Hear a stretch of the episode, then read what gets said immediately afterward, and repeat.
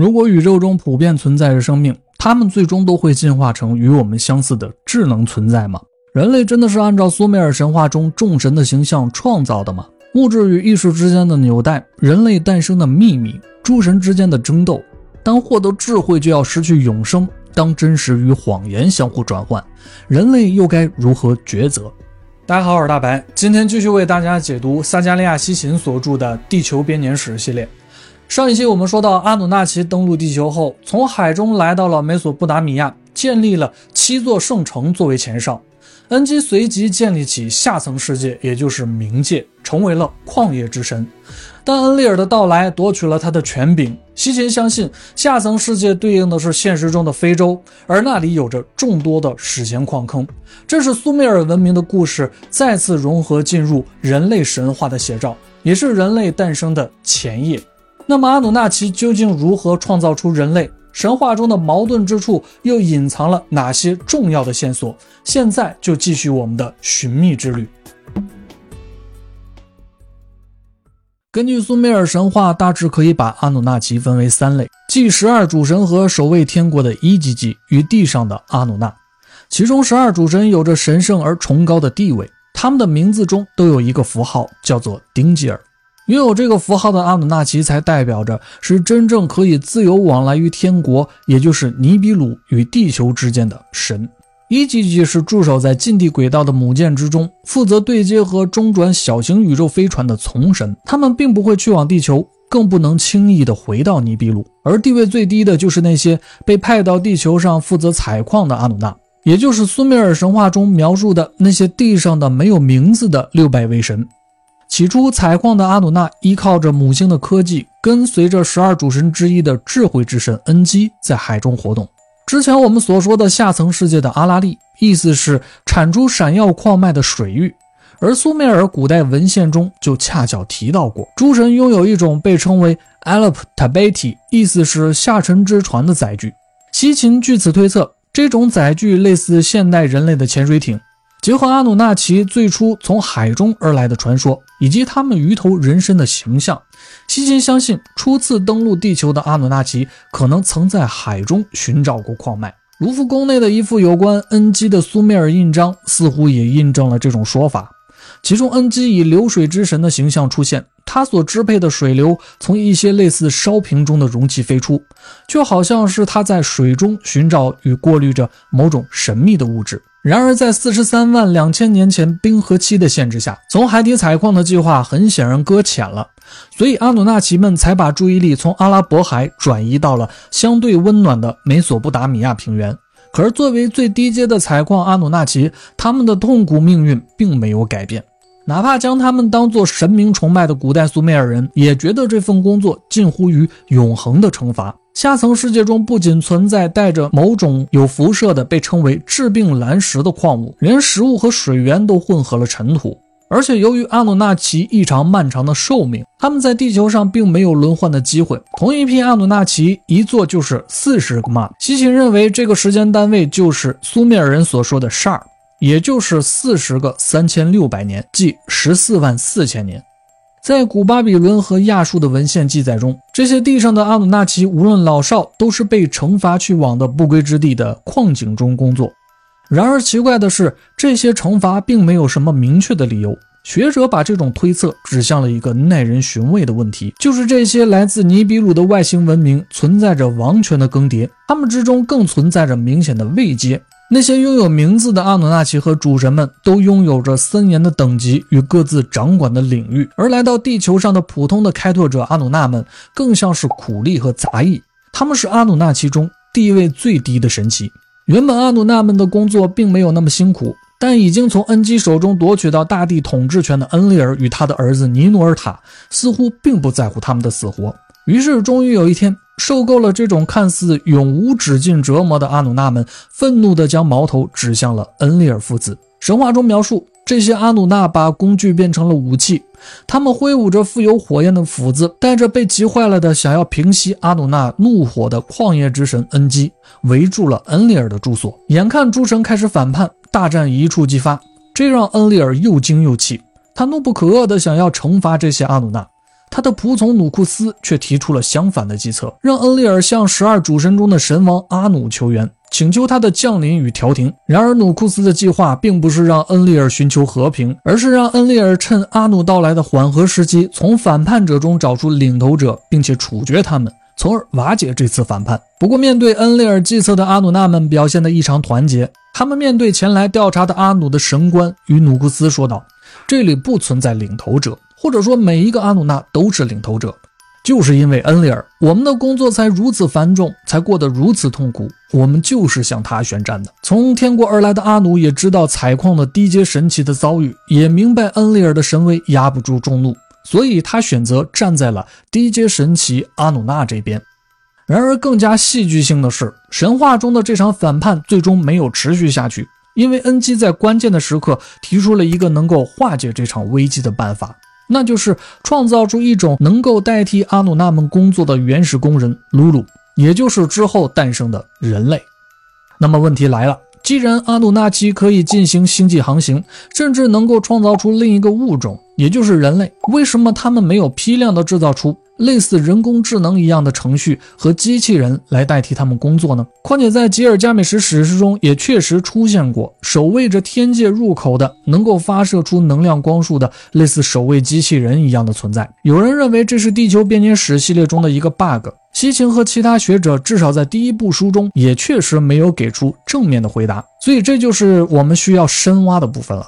在这里先说明一下，因为这个部分需要大量不同领域的前置知识，所以我把分析放在了后面。这样呢，相信看到最后的朋友会比较容易的把西秦与其他学者，还有我所找到的一部分线索给串联起来，看到一个相对更加完整的解读。好，让我们说回人类的诞生。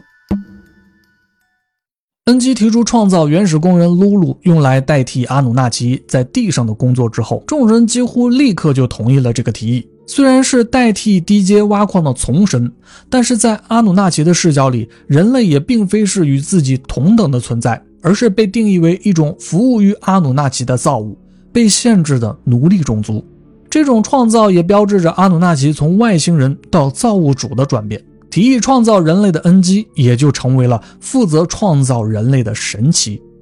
在阿努纳奇中，恩基也是非常重要的智慧之神，是被西秦称为阿努纳奇中顶尖科学家的存在。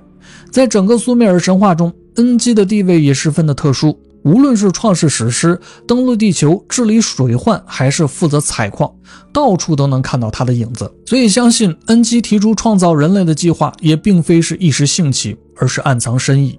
在古代苏美尔神话中有这样一段描述：众神唤醒沉睡的恩基，告诉他诸神需要他的智慧来创造一个阿达姆。恩基显然并不惊讶，他对诸神说：“你们所说的这种造物是已经存在的，而且是将神的形象与他们结合的。”其实这里隐藏着两种含义：一种是恩基似乎早就已经构想过如何创造人类了，并且还想按照自身的形象去设计。另一层含义就是在阿努纳奇们的认知中，其实已经存在过用神的形象创造出的造物了，但这个神并不是阿努纳奇本身。这也似乎是在隐喻恩基发现了阿努纳奇自身也是被创造出来的。那么，创造他们的神又是什么样的存在？会是原初造物主吗？神话中没有给出答案，却给出了创造人类的方向。一个物种并非要凭空创造出来。而是可以通过另一种已经存在的物种加以改造，并且赋予这个物种创造他们的神的形象。西秦和一些学者们推测，在登陆地球的时候，恩基在见到了类人科的直立人后，对他们产生了很浓厚的兴趣，所以在他心中很早就已经把他们当做了自己准备创造的新物种的备选实验体。第十二个天体与地球都在同一个恒星内。都会受到太阳能量的影响，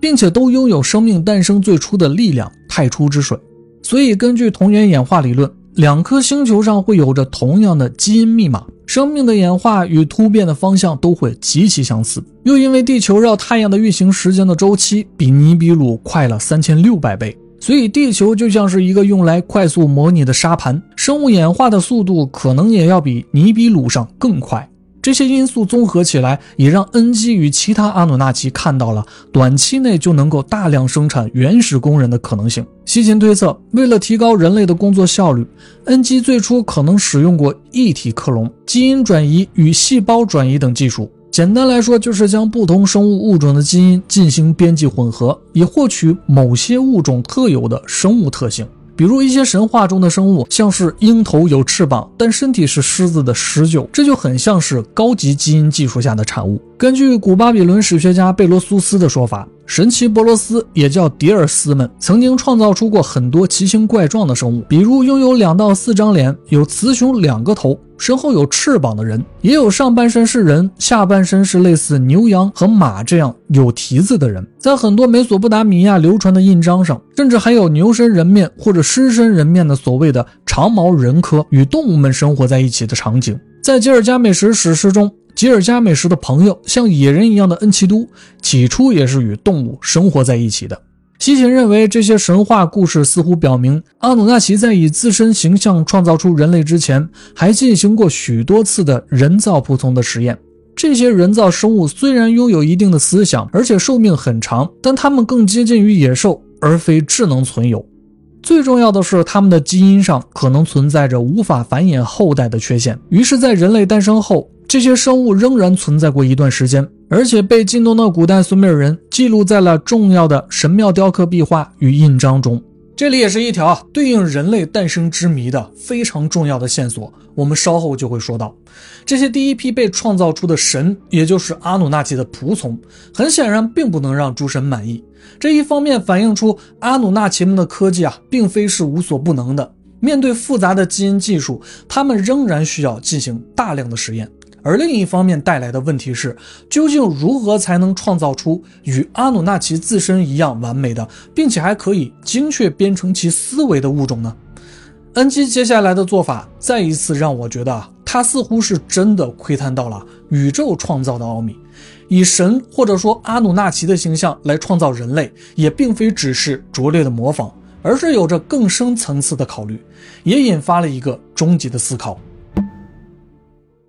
古代苏美尔文献中记载，创造人类的有两位重要的神奇，一位是提供创造人类生物工程蓝图的智慧之神恩基，另一位则是亲自负责实验的母神宁胡尔萨格。他们用地上的泥土与神圣之血混合，创造出了完美人类的雏形。所以，对应描述人的古代苏美尔语“鲁鲁”一词，既代表着原始之人，也意味着混合。从这里开始，再次出现了复杂的多维度信息。泥土与神圣之血总共有两层含义。我们先说第一层含义，神圣之血也被称为生命之种，代表着来自阿努纳奇的生命密码基因，而泥土则代表着来自地球上的物质，直立人的卵细胞。这里非常关键的一点，在古代苏美尔神话中，阿努纳奇与人类女子通婚是不正常与堕落的状态，最终迎来了诸神的怒火，人类的末日，世界的终焉。这也是为什么西秦十分相信圣经神话中描写的拿菲利姆下凡与人类结合的故事是真实存在的，而且就来自于古代苏美尔。不仅是苏美尔神话，全世界的神话中似乎都隐含着神与人通婚都是一种禁忌的行为。这个原因，我们就要说到啊，泥土与神圣之血的第二层含义——物质与精神。在创世纪中有这样一段令人费解的描述：神们用地上的尘土造人。将生气吹在他们的鼻孔里，他就成了有灵的活人，名叫亚当。我们把这一段线索一一拆解出来。首先是基督教是一神教，但希伯来语中描述神的这个词 Elohim 始终都是复数，也就是神们。西芹认为啊，这是因为希伯来圣经中很多内容都源自于苏美尔神话，而创造人类的正是阿努纳奇诸神。其次，灵也就是灵魂，在希伯来语中是 Nafesh。本意是赋予生物精神，在神话中，这个所谓的灵会在生物死去时离开躯体，也暗指生灵的血液。亚当这个词的词源来自于希伯来语 Adam，阿卡德词汇中的 Adamutu，代表着第一个人类，同时也代表着用深红色土壤或者用血液做成的那个人。恩基为创造出来的完美人类就命名为阿达帕。也就是亚当的原型。最后的线索是神秘又难以琢磨的，让人拥有灵魂并且活过来的生气。在苏美尔神话中，恩基与母神创造人类的圣地叫做西姆提之屋。在苏美尔的词汇中，西姆提的意思就是呼吸、风、生命。在阿卡德语中，把西姆提称作 Nabishtu，与前面说到的希伯来语灵 Nafish 非常的接近，所以生气也就代表着赋予造物生命的过程。也就是说，没有精神的造物不能称之为生灵。所以把这些线索串起来的意思就是。最初，阿努纳奇在创造人类之时，将形成精神的重要元素隐藏在了血液的神秘物质之中。这种神秘的物质就是 N 基净化提取后的阿努纳奇的基因。血液代表神的意识、精神与神性，而泥土代表着地球的原始物质，或者承载能够转化、吸收地球原始物质的进行自我复制的直立人的细胞。换句话说，基因的物理结构与基因编码出来的神秘的宇宙规律，就是连接意识与物质的纽带。如果说创造人类只是阿努纳奇的一场实验，人类也只是被用来代替工作的啊原始工人，恩基后来似乎没有理由不惜背叛所有阿努纳奇的决定，也要拯救人类。所以这其中肯定还隐藏着其他更深层次的秘密。在古巴比伦的神话文献《母神造人》中，揭开了恩基为什么喜爱与偏袒人类的秘密。在创造人类的过程中，母神尼胡尔萨格是诸神的接引者，也可以理解为接生者。恩基与尼胡尔萨格设计创造了人类的蓝本。而真正实施计划的其实是恩基的妻子宁替。这里恩基同意了妻子宁替的一个决定，也就是神血与泥土混合成为了人类雏形胚胎后，宁替决定亲自作为母体孕育这个造物，生下了第一个完美的人类阿达帕。也就是说，苏美尔神话中，人类可以称宁替是自己真正的母神。但耐人寻味的是，构成人类的重要的神血似乎并非来自恩基。那学者认为，恩基仍然把阿达帕当做自己的儿子，暗示这位智慧之神很爱这第一个人类。这是因为恩基认为，神的肉体与精神通过血缘关系复制与传承到了一个新的物种谱系，而这个物种就是他亲手设计的。在一些美索不达米亚印章中，也经常出现宁替在生命之树前抱起阿达帕的场景。在这些场景中出现了象征生育的脐带剑，并且在记载中，除了宁替，还有许多位的生育女神。这里宁替的替在苏美尔语中代表着肋骨，另一个意思就是生命。而巧合的是，在圣经神话中，人类始祖夏娃就是由亚当的肋骨，也就是生命精华创造的。神话中的阿达帕成功诞生之后，诸神决定以阿达帕为范本，创造更多的人类。于是，在西姆提之屋，宁替又将混合了神血的泥土放进了铸模，分成了十四份，由十四位生育女神在十个月后诞下。这既是人与神之间的羁绊，也是分歧的开始。在圣经神话中，神又被称为主人、君王，而意味着礼拜、崇拜的 worship 一词呢，实际上指的是 avad，意思是工作。所以，这隐喻着古代人其实并不是在礼拜他们的主人，而是为神工作。所以，人类在被创造出来之后，神让人类进入一座果园，先在那里工作。这时的人类除了没有神的智慧与寿命之外，其余一切都是按照创造者们的形象与样式制造的。形象对应希伯来语中的 Salem，而样式则代表 Dimt。Salem 意味着内在和精神，还有道德等特征，而 Dimt 代表着外在的外貌。也就是在说啊，人类与众神在物质构成和精神情感上都是相似的。在全世界的神话中，人始终都在无形与有形的存在中不断的变换。但奇怪的是，多数时候有形的神的形象呢，都与人类十分的接近。有人反向思考，认为人是按照自己的形象和意志创造出了神话和这些所谓的神的形象，但这无法解释为何人类要让神人格化。或许有一种可能，并非是神被人格化，而是人生来拥有神性，不自觉地展现出了神格化。简单来说，不管是人认为自己和神一样，或者说神和自己一样，都是被刻在了基因里的。西芹在这里有一个很有趣的观点。他认为远古外星人创造论与达尔文的演化论并不冲突。阿努纳奇或许只是干预了人类的演化过程，但并没有能成功改变演化的结果。这意味着人类的诞生是必然的，是宇宙的规律和奥秘。就算没有阿努纳奇，在两三百万年之后，只要还在太阳系内，人类也会一步步变成类似阿努纳奇的智慧生命。这就像是宇宙中有某种看不见的力量，让生命不断的朝着一个方向演化。但这也带来了一个新的问题，那就是阿努纳奇是否也是更高层次生命干预后的创造的结果呢？这个问题我们放在之后的节目再来详细的讨论。说回苏美尔神话，很显然，人类诞生之后的事远比诞生的理由更加复杂。诸神并没有得到人类的服务与帮助，这使得他们之间产生了分歧。苏美尔神话与圣经神话还有现代科学有一个共同点，就是人类最初在非洲南部出现并且进化。在苏美尔神话中，创造人类的西姆提之屋很可能就在下层世界，也就是非洲的采矿地。但在人类被创造之后，不知道是否是恩基的缘故，人类并没有被立即替代低阶阿努纳奇去采矿。这时的恩利尔为了重建威严与秩序，切断了天地之柱，让地球和轨道上的母舰失去了联系，并且他还制造了一个像是巨大钻头的名叫阿拉尼的强大武器。西秦称之为大地撕裂机，用来对付创造人类的象征地阿卜苏的屋子。在一轮的进攻下，撕裂机冲到了黑头人的洞里，眼看人类就向恩利尔冲去。采矿的低阶阿努纳奇们带走了这些原始工人，他们只是想让人类代替他们工作，而非毁灭人类。从这里不难看出啊，恩利尔似乎非常冷酷，也并不喜欢人类。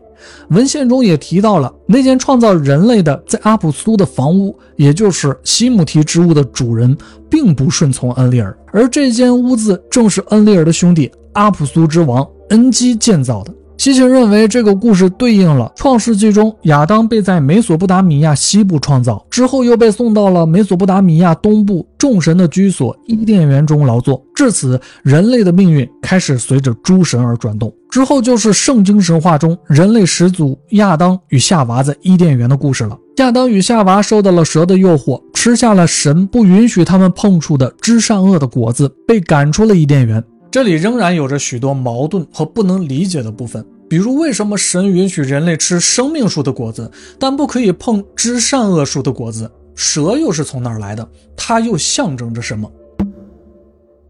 学者认为，当人类吃下知善恶果实，便是堕落的开始。他们没有听从神的指令，但这里矛盾的是啊，谎言是神圣的，真话却来自狡猾的蛇。我们仔细分析这个故事，不难发现，神话中的神不怕人类吃生命果而获得与他们一样永生的能力，但却不想人类获得知善恶的能力。所以有人把知善恶果也叫做智慧果。西秦认为，当人类始祖获得智慧的同时，也就是摆脱控制的开始。这里的一个细节是，当人吃掉智慧果后，有了羞耻心，不再赤身露体，用无花果树的叶子做成了衣服。也就是因为这个举动，神发现了人类偷吃了智慧果。在苏美尔文献中，生命树与知识树都在阿努的住所中。苏美尔人的印章中，人类也都是赤身裸体的工作。西秦相信这是一种暗示，意思是那时人类在诸神的眼中就像是被驯化的动物，诸神并不把人类当作与自己一样的存在，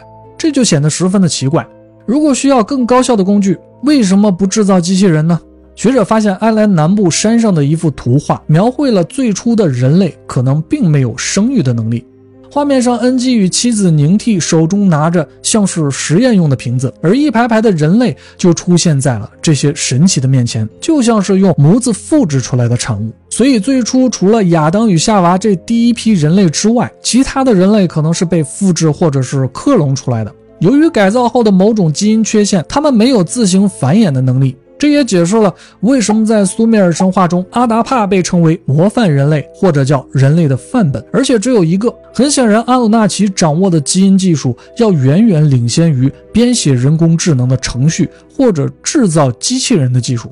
在现实中的发展也确实如此。一九九六年，第一只克隆羊多利诞生，而二零二三年，人工智能才刚刚有一些突破性的进展。所以这里有了另一种可能，就是恩基从一开始就在谋划如何创造出能够繁衍的新物种——人类，因为他需要这些人类来帮助自己对抗恩利尔。现在我们可以把整条线索重新铺开。试想一下，恩基作为行星的拓荒者被派往地球探索挖矿，他的兄弟恩利尔却舒服地待在太空中。在一切稳步之后，恩利尔又接管了地球上的一切。然而，恩利尔并不是一个很好的统治者。第一届阿努纳奇的反叛就是针对恩利尔和他儿子尼努尔塔的暴行与压迫的。然而，恩基却出来为这些反叛者求情。恩基提议创造原始人类露露后，人类被保护了起来。恩利尔又需要用武力才能夺取这些诸神的造物。跟随恩基来到地球采矿的低阶阿努纳也变相的保护了人类。在苏美尔的文献中，恩基似乎一直都站在人类这边，而恩利尔却是严厉的惩罚者的形象。所以是恩利尔不希望人类获得自行繁衍的能力，他想掌握人类的命运和生死。而恩基却希望人类得到知识与智慧，摆脱这种无休止的工作与奴役。